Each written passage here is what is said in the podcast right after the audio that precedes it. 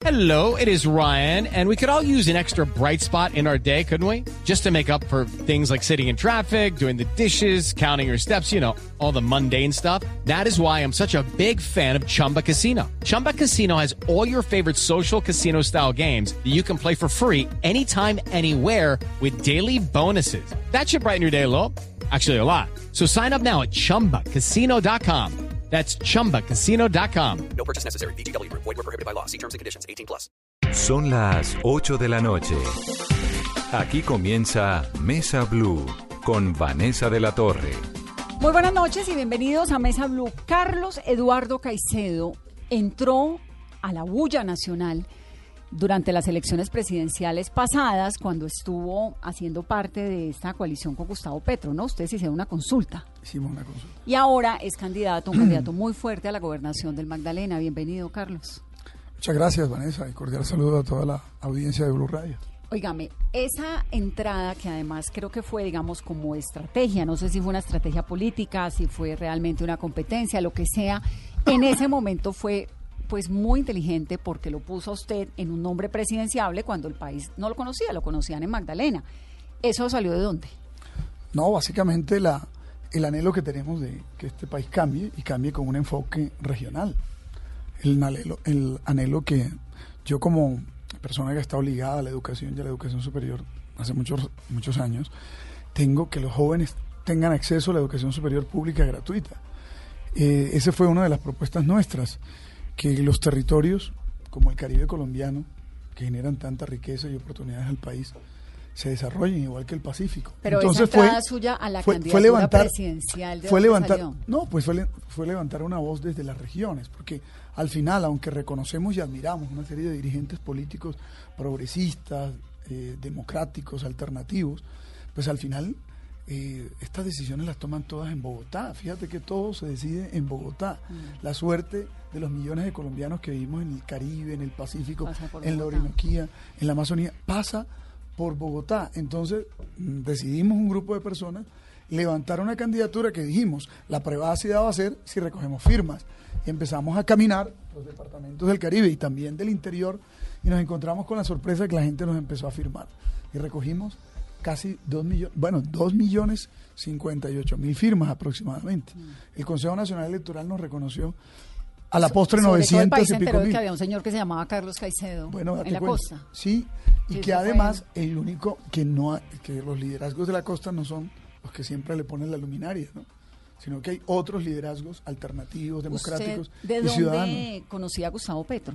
¿Qué tan cercano es? Bueno, no, nosotros, mm, bueno, nos conocimos él como alcalde de Bogotá, yo como alcalde de Santa Marta en la Asociación de Ciudades Capitales que fundamos. También, digámoslo, en el trasegar democrático, porque Petro fue parlamentario, dio unos debates muy importantes contra la parapolítica. Yo enfrenté a los... Senador brillante. Sí, eh, enfrenté a los parapolíticos en el Magdalena cuando fui rector. Y bueno, fíjate tú que eso me costó a mí casi la vida.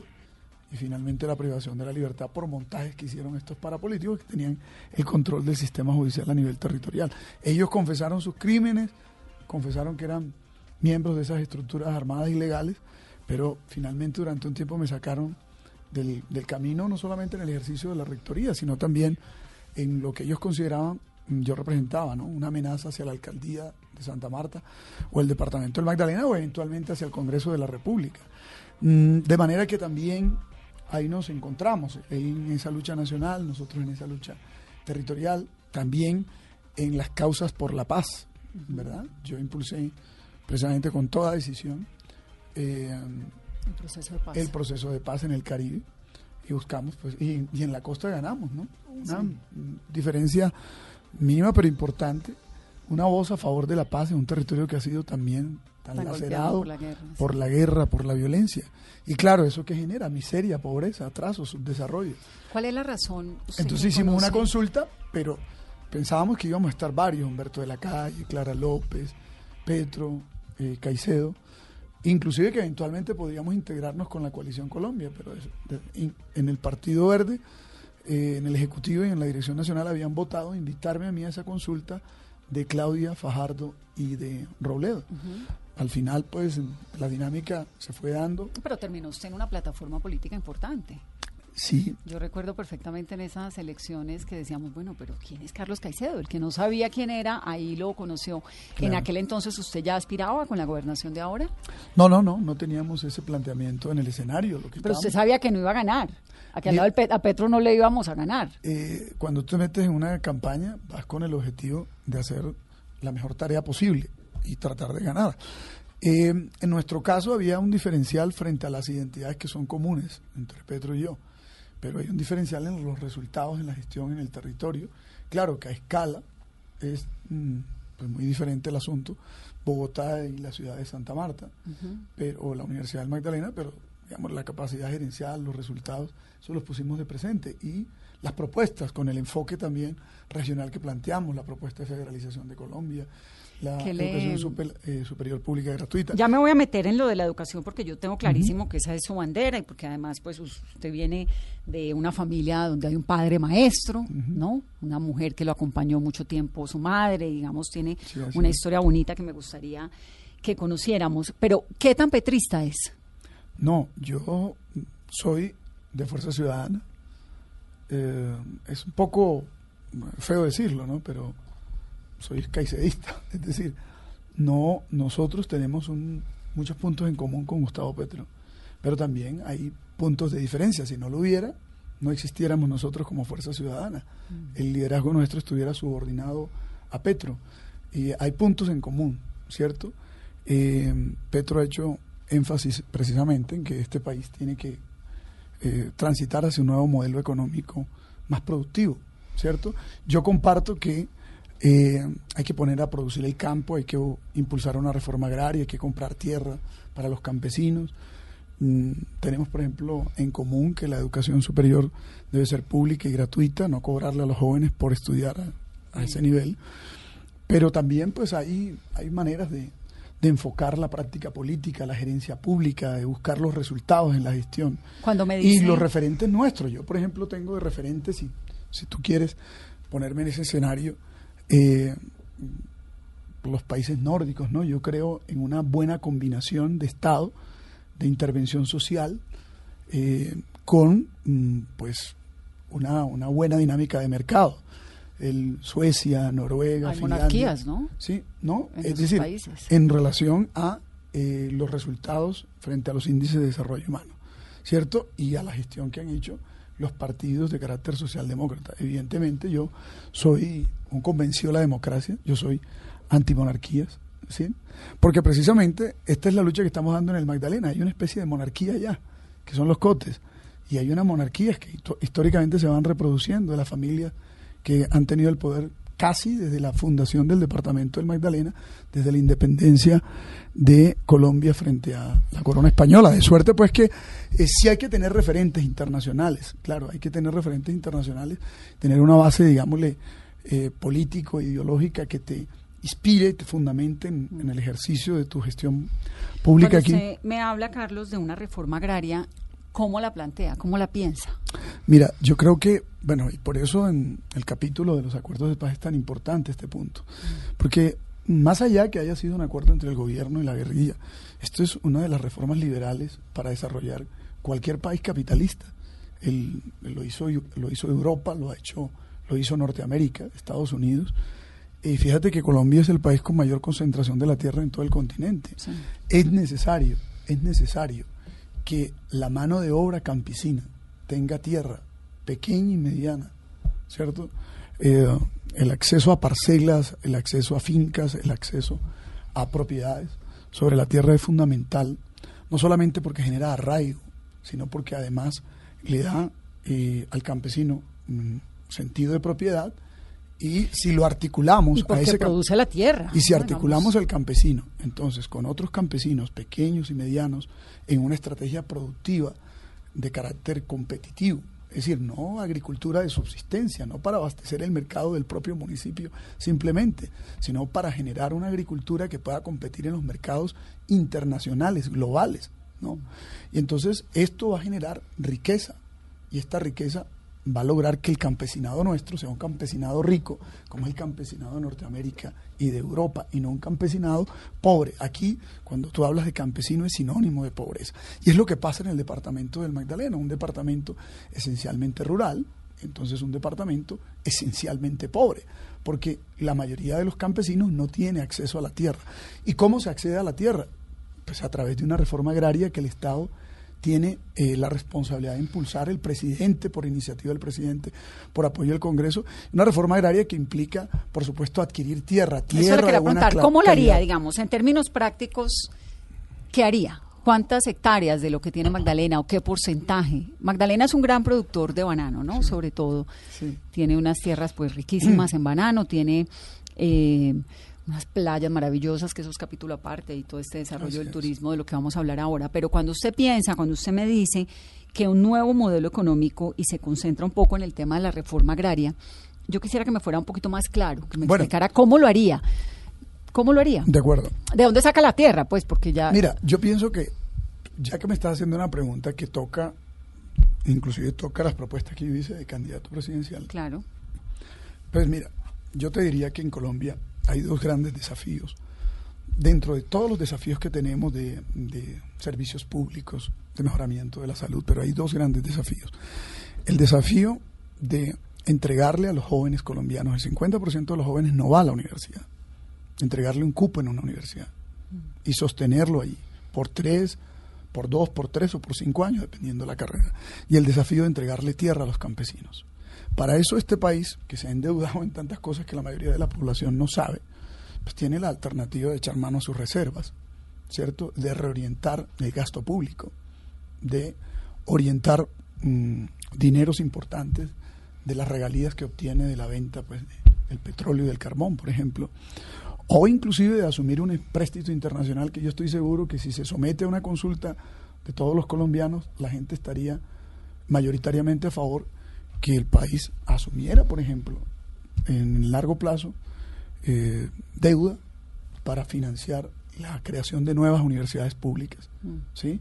Y la compra de tierra para los campesinos. Pero La ¿de compra- dónde la compran? Es lo que quisiera saber, porque Ah, la bueno, es tierra que en Colombia... hay que crear un mercado de Hay, hay, tierras. hay un banco de tierras y en eso creo que la Agencia Nacional de Tierras pues fue muy juiciosa en algún momento el proceso de paz, ¿no? haciendo este banco de tierras que pues con esta eh, a veces desarticulada que hay en la implementación, ese principio pues... Mira, Vanessa. eh, Pero del- el en, tema en- del en catastro- Magdalena, ¿de dónde saca la Yo- tierra? Bueno, hay varios caminos. El primer tema tiene que ver con el catastro rural, porque el catastro rural es el que te va a permitir, ¿cierto?, establecer dónde está la tierra y si fue adquirida con justo título. Esto es muy importante, porque recuerda que a muchos ¿Despoje?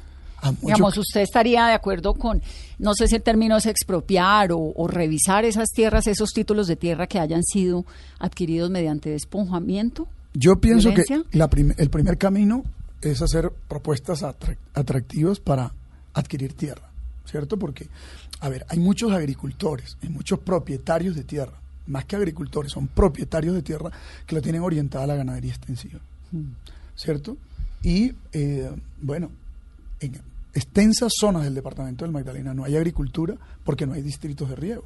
En la zona centro, en los pueblos del río y en la zona sur. Básicamente hay distritos de riego hacia el norte, que es donde están los mayores eh, cultivos eh, agroindustriales del departamento, palma y banano. ¿De acuerdo?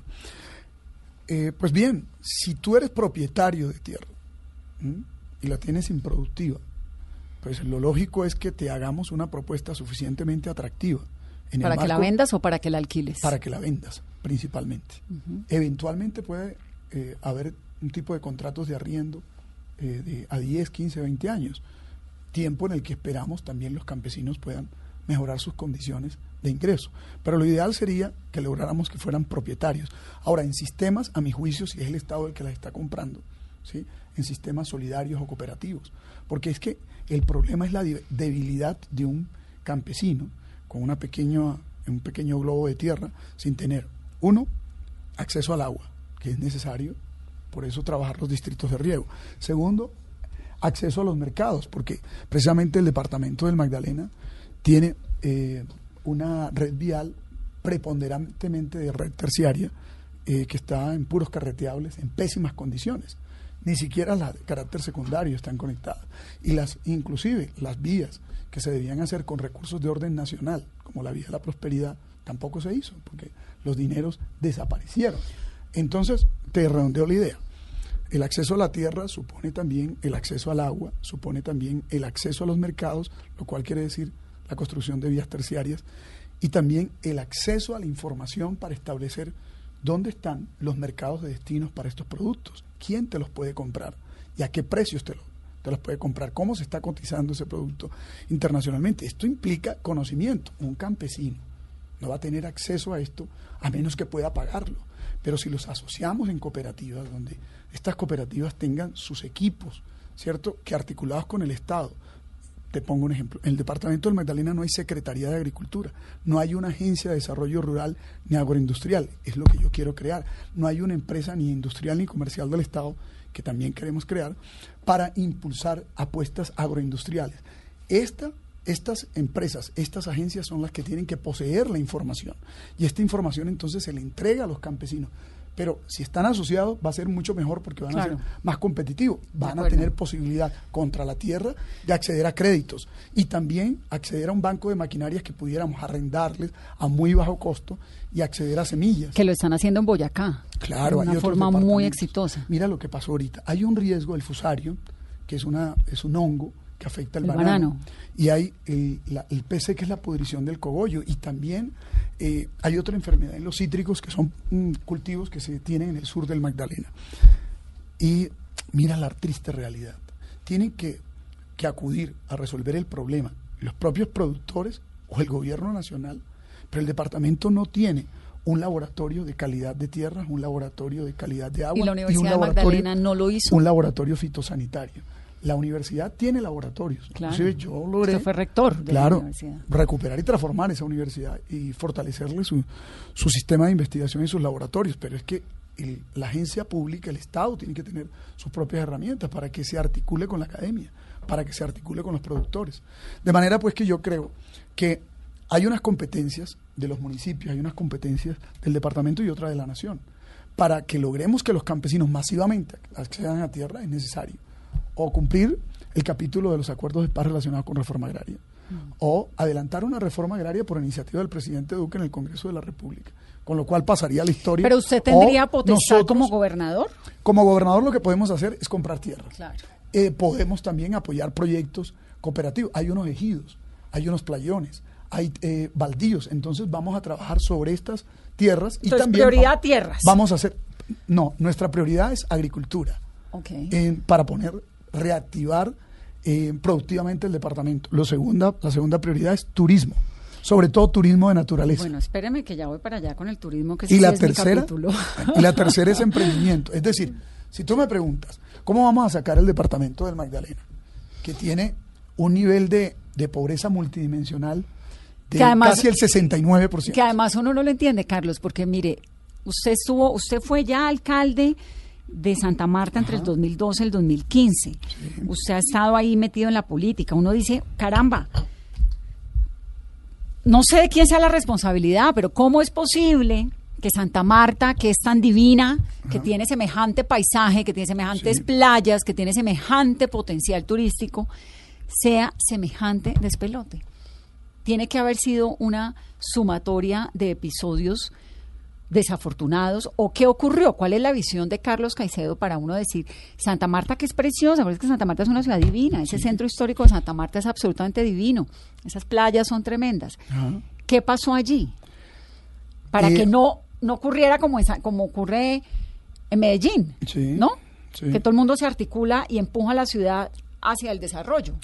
Bueno, mira, lo que yo creo que ha ocurrido en el departamento del Magdalena es, em, te preciso un dato ahorita que estaba siendo impreciso antes de seguir, en relación a la NBI, estamos en 64%, necesidades básicas insatisfechas, en 34%, Mm. Que es altísimo. claro, Es 34% en personas en miseria y en 48.5 en pobreza monetaria. Por eso, ¿y es cómo- decir, cómo- somos cómo el es cuarto, eso posible? el cuarto departamento más, Más pobre, pobre. de Colombia. Es decir, mira con quién estamos compitiendo, con Guajira, con Chocó y con Cauca. ¿Mm? Eh, ¿Qué es lo que ha pasado en el departamento del Magdalena? Eh, mira, nosotros llevamos siete años, tres meses aproximadamente en el gobierno. En esos siete años, tres meses, encontramos la ciudad en ley Eh, 550. me está hablando del gobierno Carlos Caicedo y Rafael Martínez. Carlos Caicedo Rafa Claro, Martínez en la Del alcaldía. proyecto nuestro, de Sí. Fuerza Ciudadana, esta, de este gobierno ciudadanos. Sí, sí. Esto es En- alcaldía. Alcaldía de Santa Marta. Claro, la alcaldía es la que le aporta los mejores indicadores a Al departamento. a la medición global del departamento. Pues si sustraemos en la medición de los indicadores. Porque además se ustedes tienen jurisdicción hasta, hasta los pueblos aledaños, ¿no? Casi hasta Palomino tiene. Me lo explicaba alguna vez Rafael Martínez. La frontera nuestra es precisamente Río Palomino. Claro. El Pico Colón y Bolívar ¿sí? están en jurisdicción nuestra, en el distrito de Santa Marta. Y tenemos, obviamente, eh, fronteras con Ciénaga. ¿no? Son más o menos 2.300 kilómetros cuadrados. Eh, o sea que tenemos desde el mm, cero hasta, imagínate, más de 1.500... Nieves perpetuas. Eh, perdón, 5.700 metros de altura aproximadamente. Nieves perpetuas. Eh, ¿Qué es lo que ha pasado? Pues es que históricamente estuvieron gobernando eh, un pequeño número de personas, mm, familias mm, muy articuladas a las familias que estuvieron en el poder desde la época de la colonia, que tuvieron un modelo de desarrollo hacia adentro, muy ligado a una agricultura de subsistencia, la ganadería. Fíjate que a principios de, del siglo XX, finales del siglo XIX, aparecieron los norteamericanos con el banano. Entonces muchos de esos terratenientes de aquella época se metieron en ese negocio. Luego aparecieron los ingleses y los norteamericanos con lo del café, hace cerca de 120 años, um, o algo así. Y entonces empezó a desarrollar también nuestra zona cafetera. Pero la actividad comercial eh, fue muy pobre, ¿no? Inclusive la actividad comercial de Santa Marta fue desarrollada por los santanderianos y más recientemente los centros comerciales de Santa Marta fueron desarrollados por personas de Barranquilla y el turismo por personas de Bogotá. ¿Dónde estaba la iniciativa propia de las personas con más capital, con más dinero, con más tierra? Fue cayendo en un proceso de depresión económica, de falta de liderazgo, de falta de gerencia, de falta de visión, de falta de planeación, a mi juicio. Y esa especie de rotación de los cargos públicos de una familia que al final se casa con otra, ¿sí? Pues eh, va generando como un proceso endógeno allí que, que impide un desarrollo inclusivo del conjunto del territorio. Pero ¿por qué en ocho años? Bueno, en siete, yo te voy a decir, en siete años, tres meses, te voy a contar cómo cambió la ciudad. Porque es importante hacer el contraste del antes y después. Nosotros, ¿a quién le recibimos? Nosotros le recibimos a una familia, a los días Se recibieron en ley de quiebra, ¿no? Sí, a la familia de Granados, que estaba en la alcaldía. Y antes de esa estaba la familia Cotes, Zúñiga Cotes, ¿verdad? Es decir, el esposo de la gobernadora Rosa Cotes, que por cierto fue condenado por vínculo con grupos paramilitares. Eh, nos entregaron la ciudad, uno, en ley 550. Igual está el departamento en ley 550. Eh, Nosotros sacamos la ciudad en el primer año de ley 550 ellos tenían como propósito seguir amparando una serie de deudas que a nuestro juicio no estaban suficientemente sustentadas y soportadas. Y con una alerta que nos entregó el propio Ministerio de Hacienda, pues decidimos no darle prórroga a eh, la ley 550. Con lo cual empezamos a liberar recursos para empezar a hacer inversión.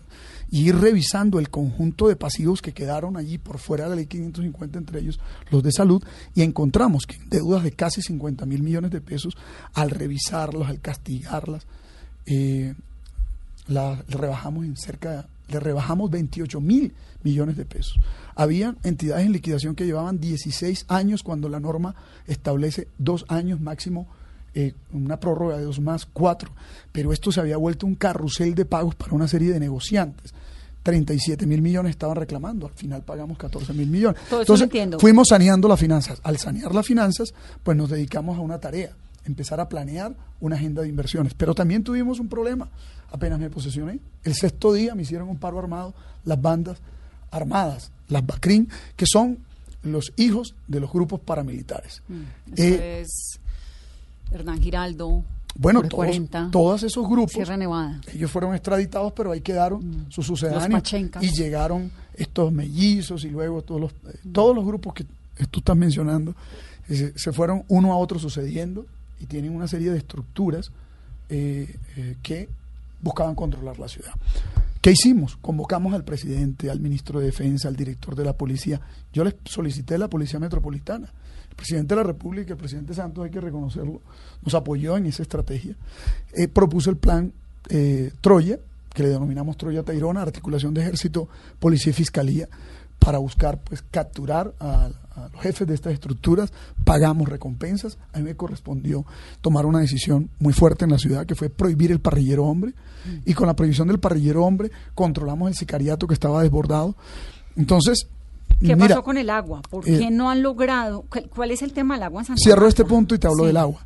49 homicidios por cada 100.000 habitantes y bajamos a 16, 17. O sea, fuimos la ciudad que más redujo no solamente las tasas de, de homicidio, estábamos entre las 50 más violentas del mundo y mejoramos en todos los otros indicadores de delitos de impacto ciudadano. Es decir, esto tiene su mérito, recuperar la finanza, mejorar la seguridad y luego viene todo un plan de inversiones. Entonces adoptamos un plan, el Plan Santa Marta 500 años, que es el, prop- el mismo plan que yo como rector le propuso a la ciudad y al departamento, denominado Plan Santa Marta 2025-2025. Y empezó una agenda de inversiones, inversiones que reclamaba la población, inversiones en su malla vial, ¿cierto? En sus vías, inversiones en los parques, inversiones en recuperar el mercado, inversiones en los escenarios deportivos después de haber ganado los Juegos Bolivarianos, que fueron los mejores juegos de la historia, inversiones en la infraestructura Bueno, de salud. Tampoco los mejores juegos de la historia. Dicho por, dicho por ellos, no, los mejores Juegos Bolivarianos de la historia de los No, y bolivarianos. estuvo bien porque puso a Santa Marta en una No, óptica de los bolivarianos. y Es que tú sabes que hay juegos eh, eh, Nacionales, panamericanos, panamericanos, no, juegos olímpicos. Mm. no, los olímpicos, los panamericanos, los centroamericanos y del Caribe, luego los suramericanos, y estos son los únicos juegos en homenaje a una persona, un personaje, era Bolívar, el libertador, le llamaban Juegos Bolivarianos. Entonces eran los juegos que nosotros decidimos aplicar y nos los ganamos no teniendo infraestructura ni recursos. Al hacerlo, los propios Ustedes hicieron 10 canchas allí, ¿no? 15, Para los juegos. sí, nuevas 12 Esas, y 13. esas canchas y esos escenarios deportivos terminaron convertidos en elefantes blancos No, o hombre. terminaron hoy en día funcionan. Mira, te voy a decir En algo. algún momento Noticias Caracol no me no le puedo decir el año, pero no me acuerdo. Eh, unas piscinas en unas condiciones muy deplorables. Claro, esa fue la que yo decidí recuperar haciendo una nueva piscina olímpica. Y esta- el estadio era una vergüenza. Ahí está como monumento a la desidia, la corrupción y el abandono, porque entre otros estos sectores de la politiquería allá hicieron toda la estrategia para que no construyéramos ahí una arena de eventos deportivos. De suerte que hicimos el estadio en otra zona. Carlos, Ahí explíqueme- están los- explíqueme su Ahí están los escenarios deportivos. Y fíjate que los escenarios ahora, con las escuelas populares del deporte, se han convertido en grandes semilleros de deportistas que son campeones nacionales. Mira, están ganando en patinaje, están ganando en BMX. Eso es el resultado de esa estrategia. Explíqueme el tema del agua. Bueno, que entonces es hablemos- verdaderamente algo que uno Claro. no puede comprender de Hablemos como del Santa tema del agua.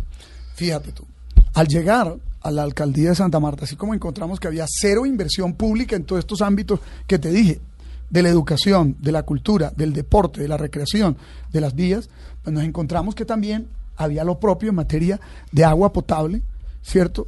Y los demás servicios públicos. La ciudad estaba totalmente concesionada. ¿Qué es lo que habían hecho? Habían mal administrado lo público y luego lo privatizaron. Privatización que todos los amarios teníamos la información y la sospecha de que había sido mm, pues, eh, basado en una serie de, de coimas y acuerdos, por lo menos para algunas concesiones. Le entregaron a los españoles del grupo INASA, es decir, Canal Isabel II, que es el operador de aguas de, de Madrid de la comunidad de Madrid, eh, es dueña de esta empresa INASA que prestaba servicios en Latinoamérica de acueducto alcantarillado, de operación de- del acueducto y alcantarillado y de cobro de impuestos. Yo me encontré los impuestos privatizados en la empresa RIT y el agua privatizada en Metro Agua. Cuando llegué le dije a estas dos empresas, a la empresa de aseo y de alumbrado y a todas, adelantemos planes de mejoramiento. Si ustedes mejoran, mejora la calidad de los servicios y se quedan. Pero si ustedes no mejoran, me documento con esto para iniciar la terminación unilateral de estos contratos. Y se acabaron. Y mira que la lucha la di para terminar estas concesiones. Pero Santa porque- Marta sigue sin agua. Pero es que, pero Vanessa, ¿Cómo puedes tú resolver un problema que la élite política, estas familias, le entregaron a un privado por prácticamente tres décadas en los que no hacían ningún tipo de inversión? Esto es más o menos guardada la proporción Electricaribe. Es decir, el Estado es el que da la plata, el Estado da los subsidios, Y los otros no el particulares cobran la, eh, eh, pagan la factura y el privado se lucra y le da una coima a algunos políticos. ¿Dónde están esas élites y los congresistas defendiendo a la ciudad o acompañándonos en la lucha? Interpuse una acción popular. Fui Ocho a Madrid- años, Carlos. Fui a Madrid a denunciarlos. Pero tú sabes cuándo recuperamos la infraestructura? La acción popular, ¿cuándo me prosperó? En el abril del 2017. Es decir, mientras tanto la ciudad estuvo secuestrada. Todo mi gobierno y año y pico el de Rafael Martínez.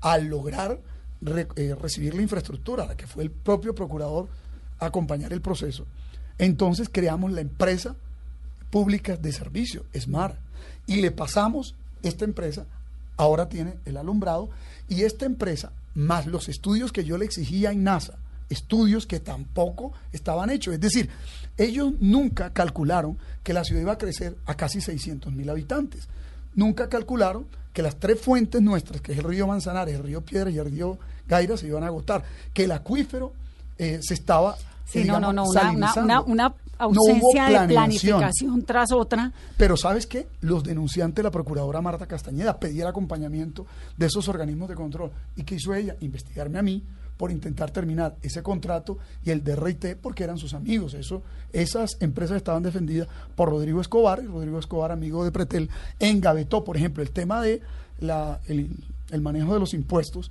y la reversión hacia la ciudad por cerca de dos años. Dos años en que esa concesión se ganó eh, mil millones de pesos por cada mes que pasaba. Para cerrarte el cuento, hoy que tenemos la empresa de servicios públicos del distrito, tenemos los estudios y se tienen recursos. El Consejo Distrital le aprobó facultades al alcalde por 890 mil millones. Tú sabes que el alcalde estaba con el ministro de Vivienda en Israel estudiando el modelo de plantas desalinizadoras porque nosotros tenemos claro que le tenemos que agregar eh, más captación del río Piedra, el río Huachaca, pero adicionalmente el caudal del mar, solo que cuesta por energía. Entonces, con un, eh, por ejemplo, parque solar o una granja solar, podríamos darle energía a esta planta que debe dar 2.000 litros por segundo. Y hay un proyecto que yo como gobernador voy a impulsar, que es, siempre que el gobierno nacional nos acompañe, y es conectarnos con el río Magdalena, para que Sitio Nuevo, para que Pueblo Viejo, para que Ciénaga y para que Santa Marta tengan un caudal que planifique la fuente de agua dulce para los próximos 50 Ahora años. que, ahora que habla de Israel, esta semana entrevistamos con mucha eh, suerte, porque da muy pocas entrevistas, al embajador de Israel, Ajá. que ya va rumbo, pues ya se va, ¿no? Se le acaba su periodo ahorita, la semana entrante. Y verdaderamente uno, yo le preguntaba eso, le decía, ¿cómo Israel, que es un país en la mitad de un desierto, en la mitad de un desierto, tiene agua, tiene sembrados de sandías, que lo de las sandías es increíble porque es que la sandía agua. es pura agua, Así es. ¿no? Diga usted, bueno, no es que tiene tequila porque produce cactus, tiene sandías, tiene naranjas, dice uno, wow, esto, Se puede, se puede. pues, pues, Pues- para allá debería apuntar, ¿no? Es El- que allá en la costa que- colombiana. Es que, para allá estamos apuntando, pero es que aquí deberíamos, por ejemplo, la pregunta que tú me estás haciendo, debería hacérsele con ese mismo énfasis. Aquellos que entregaron la ciudad a esto, mira, irme a España, destapar esa olla podrida Mm. allá junto con la gente que los estaba investigando y hacerlo aquí en Colombia no fue una lucha fácil. Ya te estoy diciendo que hasta el 2017, al recuperar la infraestructura, yo les exigí a ellos estudios que el grupo INASA junto con Findeter adelantaron con la Universidad de los Andes. Y ahí se estableció cuál es la hoja de ruta. Hoy hay día una hoja de ruta. Y por eso es que nosotros vamos con una candidata, Virna Johnson, para un tercer periodo, en el que si nos invitas luego a esta mesa, ya como gobernador yo y ella como alcaldesa, te vamos a garantizar Yo que le hago ese- seguimiento. Yo ese voy problema- anotando, mire, aquí en Meva de Mecum, aquí todo el que viene me dice, ojo con esto, y yo en un año me devuelvo ese- y vuelvo y hago No, examen. y vamos para ¿Qué, allá. hubo? Y lo ¿Qué propio- pasó con eso? Mire, Vanessa, y eso mismo vamos a hacer en el departamento. Esto es un departamento sin agua y sin Es que no puede alcantarillado. ser, es y está rodeado por el río Magdalena. Es que Santa Marta tiene el problema de que está lejos del río. Pero mira, 13 municipios sobre el río Magdalena. Nevada, esa es la tierra mal, y como dice Carlos Vives, lo de la tierra del olvido es verdad. Es, una tierra. Hay municipios que están como una especie de condena al olvido y siguen eligiendo pues estas, estos clanes, estas mafias que han, digamos, saqueado lo público y dejado en el abandono la mayoría de la población. Y en materia social, ¿qué van a hacer? Porque siete años y medio y sigue siendo el cuarto departamento más pobre. Sí, pero es que yo no he sido gobernador, por eso estoy... Pero ha sido alcalde. Sí, por eso y los indicadores de Santa Marta son positivos. Fue la ciudad que más disminuyó en pobreza en el Caribe colombiano. Ahí están los datos del Departamento Nacional de Planeación. Y en desempleo. En desempleo la ciudad tiene la realidad que tiene todo el Caribe colombiano y el país. Y es que la mayoría del empleo se genera por vía de la informalidad. Por eso nuestra apuesta en esta fase de gobierno, ¿cierto? Porque eso prácticamente fue reconstruir una ciudad que estaba en ruina, como después de una guerra. Ahora vamos a apostarle, no solamente a, ya te decía, la agricultura, para todo el departamento, porque esta es una especie de ciudad desarticulada del departamento y el departamento de la Mm. Pero capital, sino también cosa. al turismo, turismo de naturaleza. Vamos a crear una agencia de promoción turística de carácter internacional. Pero ¿verdad? además le voy a decir una cosa, candidato. Dígame. Santa Marta está divina. En medio de todo lo que es, con esas playas que tiene, que algo, pues, la verdad es que un Que hay que mejorarlas. divino, porque todo hay que mejorarlo, y ahorita nos metemos en el detalle de los vendedores ambulantes, de todo esto del, del Pero viste lo que hicimos en el mercado, cómo lo fuimos el mercado, recuperando. ese es el abono, eso es suyo, la Sí, recuperación del mercado. En los cables del centro. ¿Por qué hay una calle donde hundieron los cables, los metieron subterráneos y en el resto de la ciudad no? Porque en el centro de precisamente, Santa Marta. porque precisamente este exalcalde fue el que inició ese proyecto y los políticos, eh, un abogado ligado a los políticos, esto que cada cosa que yo hacía le ponían una zancadilla, metieron eh, una acción popular. Lo hizo una cuadra. pararon. Imagínate, yo iba eh, a empezar el proceso de subterranización de cables de varias cuadras del centro, además colocando muebles urbanos para ubicar a los vendedores que estaban en el espacio público. Claro. Entonces quisieron tirarse. Mira, ¿sabe quién me acompañó durante varios años haciendo todos estos estudios? El PNUD. Me fui a Guayaquil a mirar todos los procesos de recuperación de espacio público, que nos sirvió también para el tema del mercado. Pero era la incomodidad de que Caicedo y Fuerza Ciudadana iban a resolver el problema del espacio público en el centro y además ponerlo más bonito, porque el centro, la meta nuestra, mira, es arreglar toda la ferrocarril, la 22, la fachada al mar, Es que con el lindo. nuevo camellón. Y, y además le metieron luz al, Y- al morro. Y la recuperación, eso es, eso es bonito. Y la recuperación de la quinta. Con el Teatro Santa Marta, nosotros logramos que el Consejo se trasladara a otro lugar. Ahí pensamos hacer un gran centro de memoria y una escuela de música. como gobernador, varios de los inmuebles que tenemos en el centro los vamos a convertir en museos, ¿Y los en cables? centros culturales. Y entonces los cables, hay un proyecto del alcalde Rafael Martínez, pues que, que continúa esta idea que tuvimos Pero ¿y de qué no intervenir la calle terminó? 13. Bueno, porque estos fueron recursos públicos y con la concesión. Caldapostre estará manejando recursos públicos.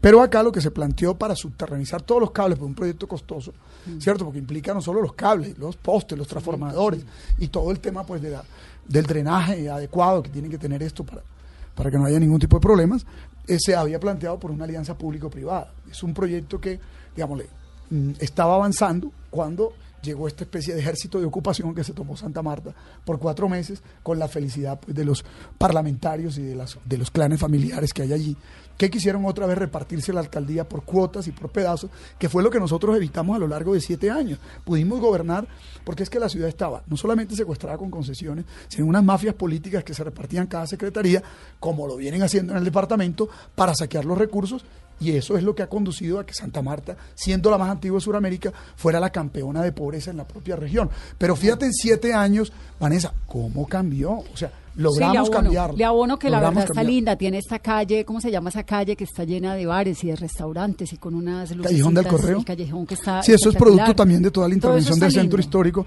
Pero mira, Pero le falta, porque debería, no, mire, es Santa que- Marta tiene que ser el paraíso. Déjeme que es que me tengo que ir a una, pausa a, corona, a claro que sí. comerciales que no he podido.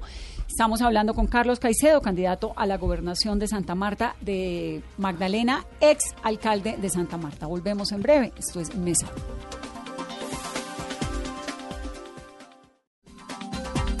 Continuamos en Mesa Blue hablando con Carlos Caicedo. Yo quiero que me cuente su historia. Su mamá, su papá era maestro, ¿no?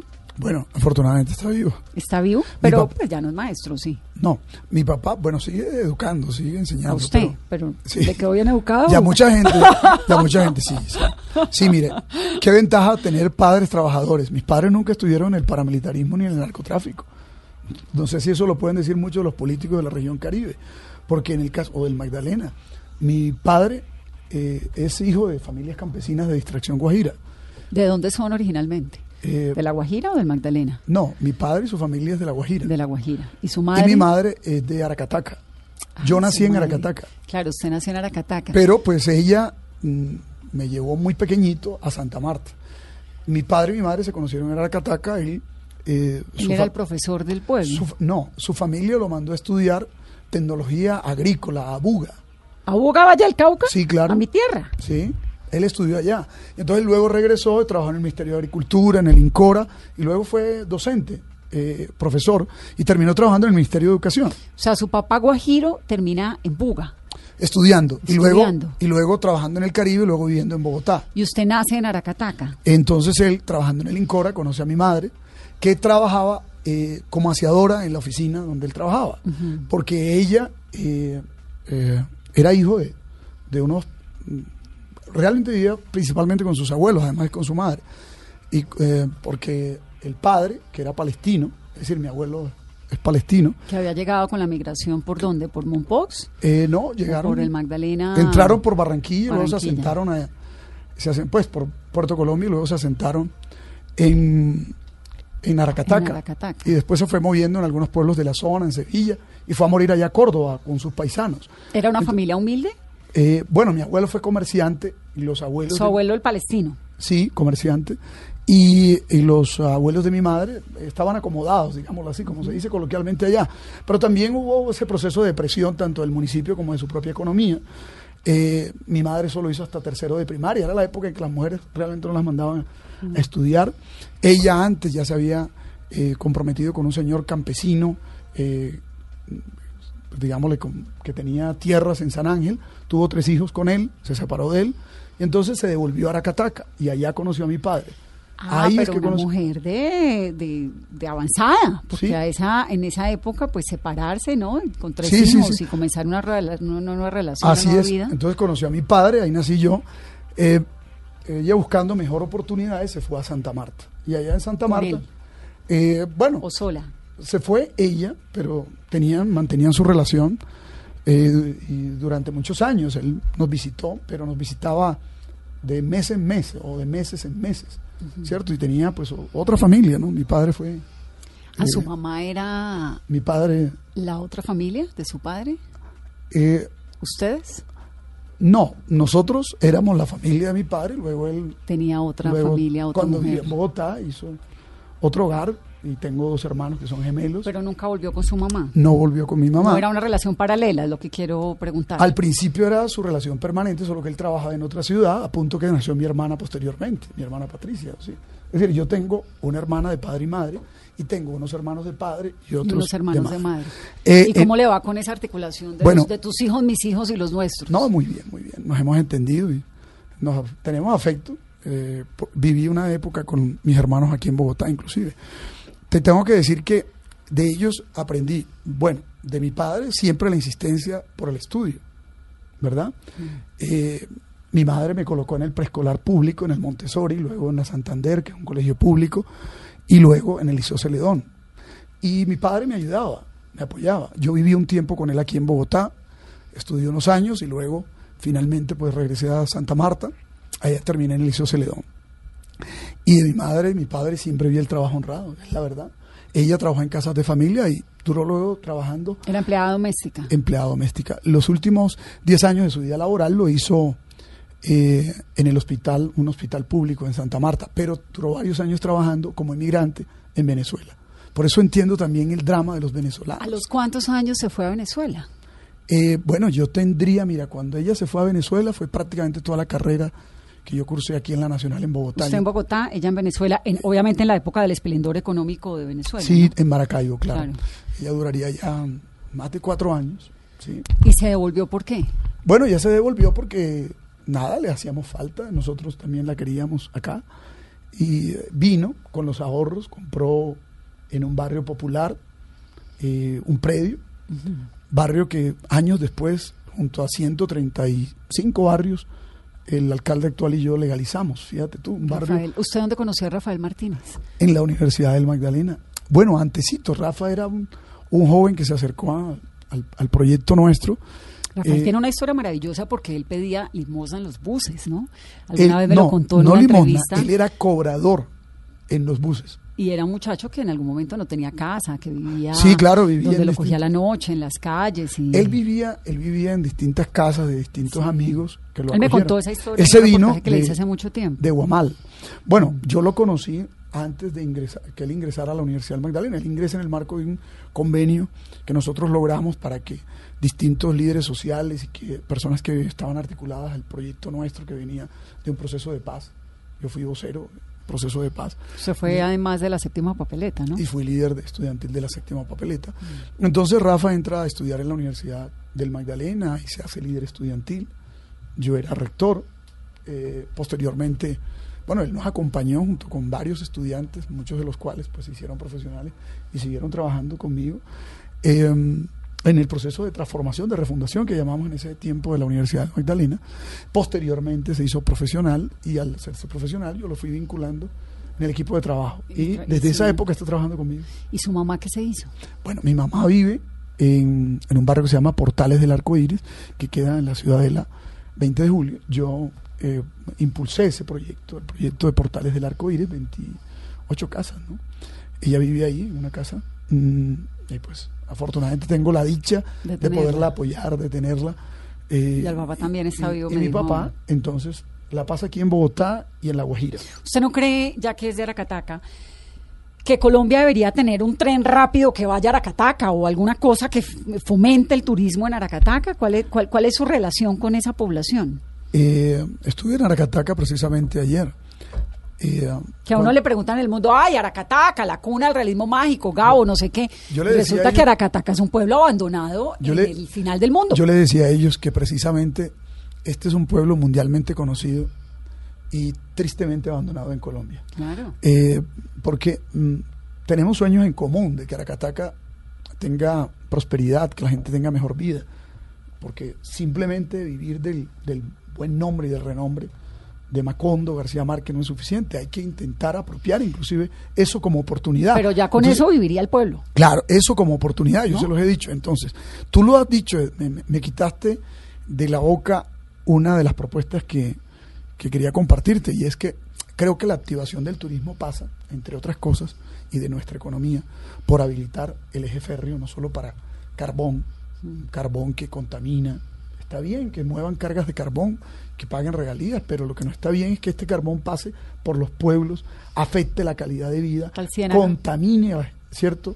Eh, eh, polucione y ahí no se puedan mover cargas limpias y pasajeros y turistas. Entonces yo sueño con un tren, cuando fui alcalde, se, como presidía yo la, la junta directiva de la sociedad portuaria, como parte de una solicitud compensatoria se hicieron estudios para ver cómo podíamos habilitar en 28 kilómetros de red férrea que pasa por el distrito y que allí no se moviliza carga para que mm, se movilizaran pasajeros. ¿A cuánto queda Aracataca de Santa Marta? Pues estamos básicamente cerquita, es, no es nada.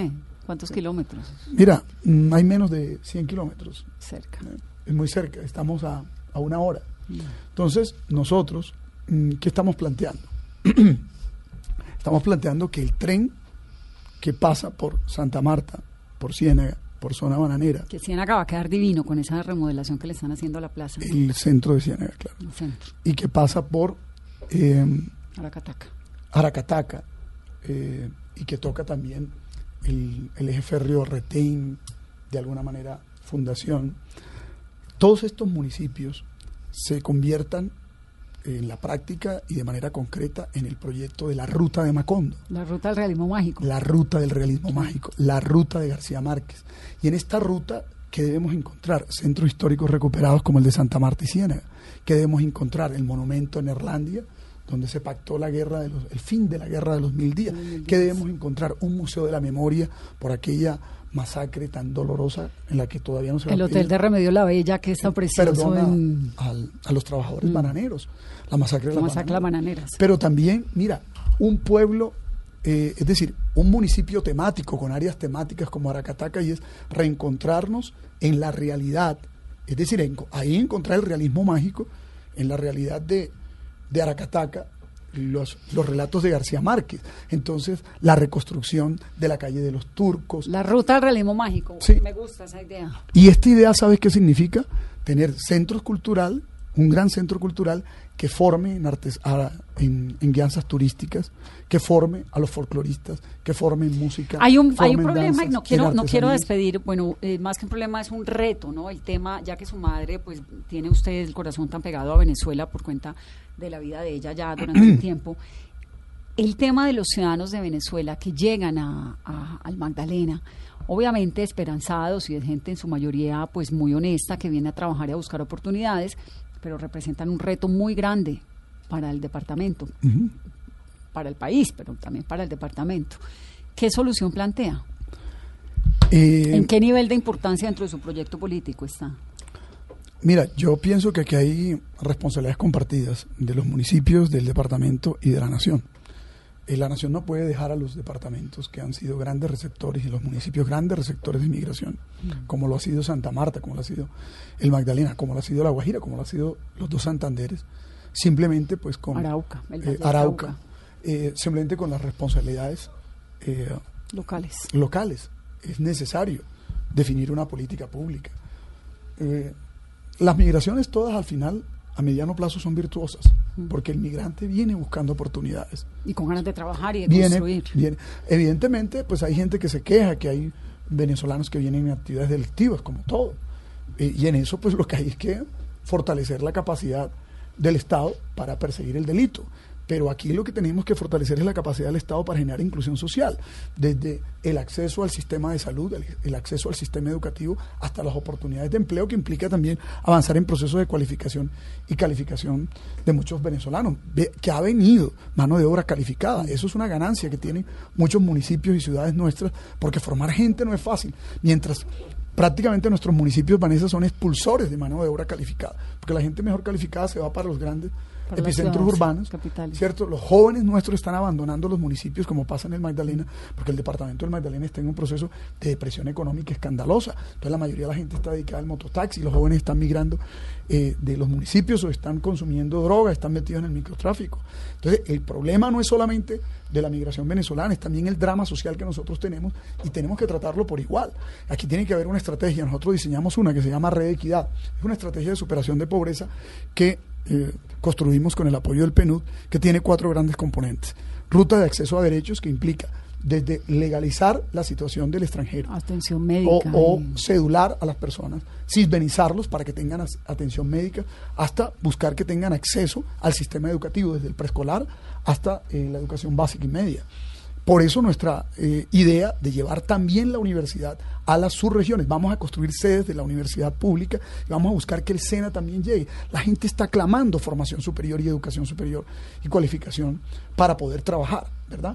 Eso lo vamos a hacer. Eh, eh, programas de nutrición. Se están robando los recursos del país. Hay que cuidar esos recursos para que los niños nuestros estén nutridos.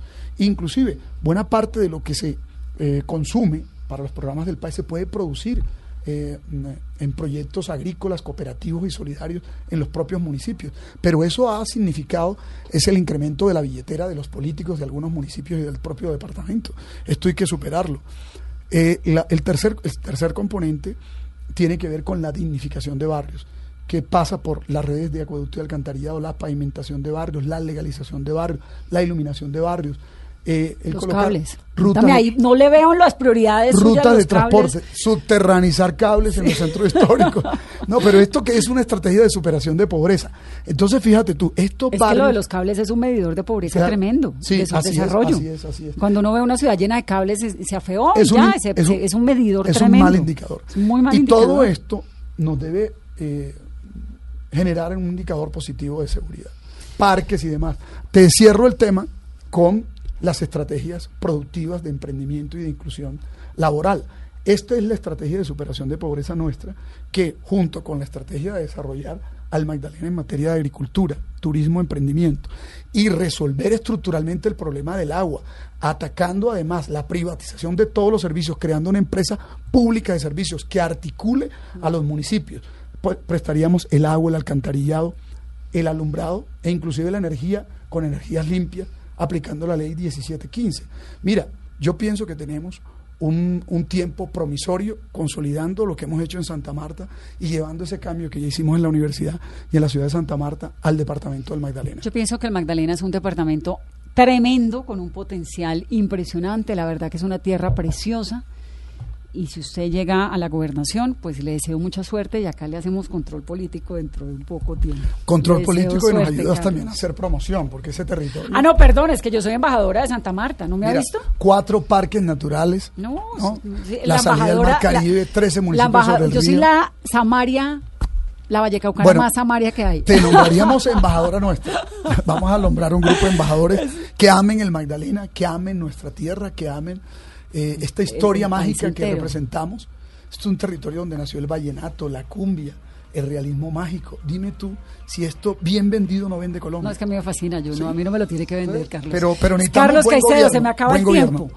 Candidato Muchas a la gracias. gobernación de Magdalena, gracias por estar aquí en Mesa Blue. Muchas gracias a ti. Muchas gracias. Y a ustedes que Muchas- tengan una Muchas gracias, Blue. muy feliz noche.